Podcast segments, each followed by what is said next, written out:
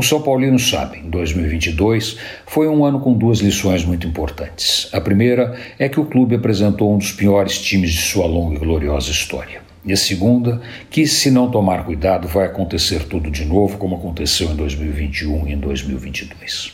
Mas toda moeda tem dois lados, então tem mais. Se pode melhorar, pode também descer a ladeira e entrar na segundona. Parece com um antigo sonho dos dirigentes do clube.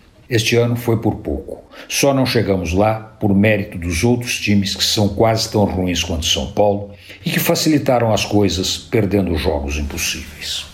Ser São Paulino desafia o bom senso. Chega perto da paranoia, por isso a fé é o que nos move. E em nome da fé, somos sempre capazes de acreditar que o ano que vem dá e perdoar o que nos fizeram mal, especialmente os responsáveis por tudo de muito feio mostrado em campo nos jogos do time. Tem gente que vai dizer que estou exagerando, que não foi bem assim.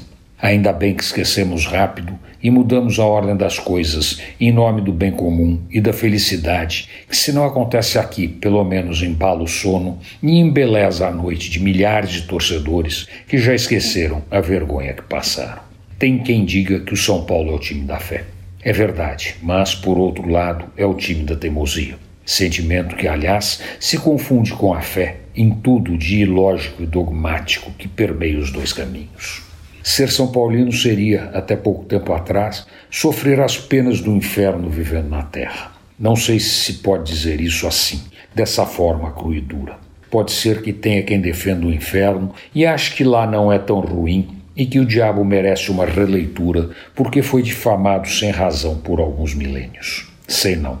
Só sei que ser São Paulino é muito complicado. Antônio Penteado Mendonça para a Rádio Dourado e crônicas da cidade.com.br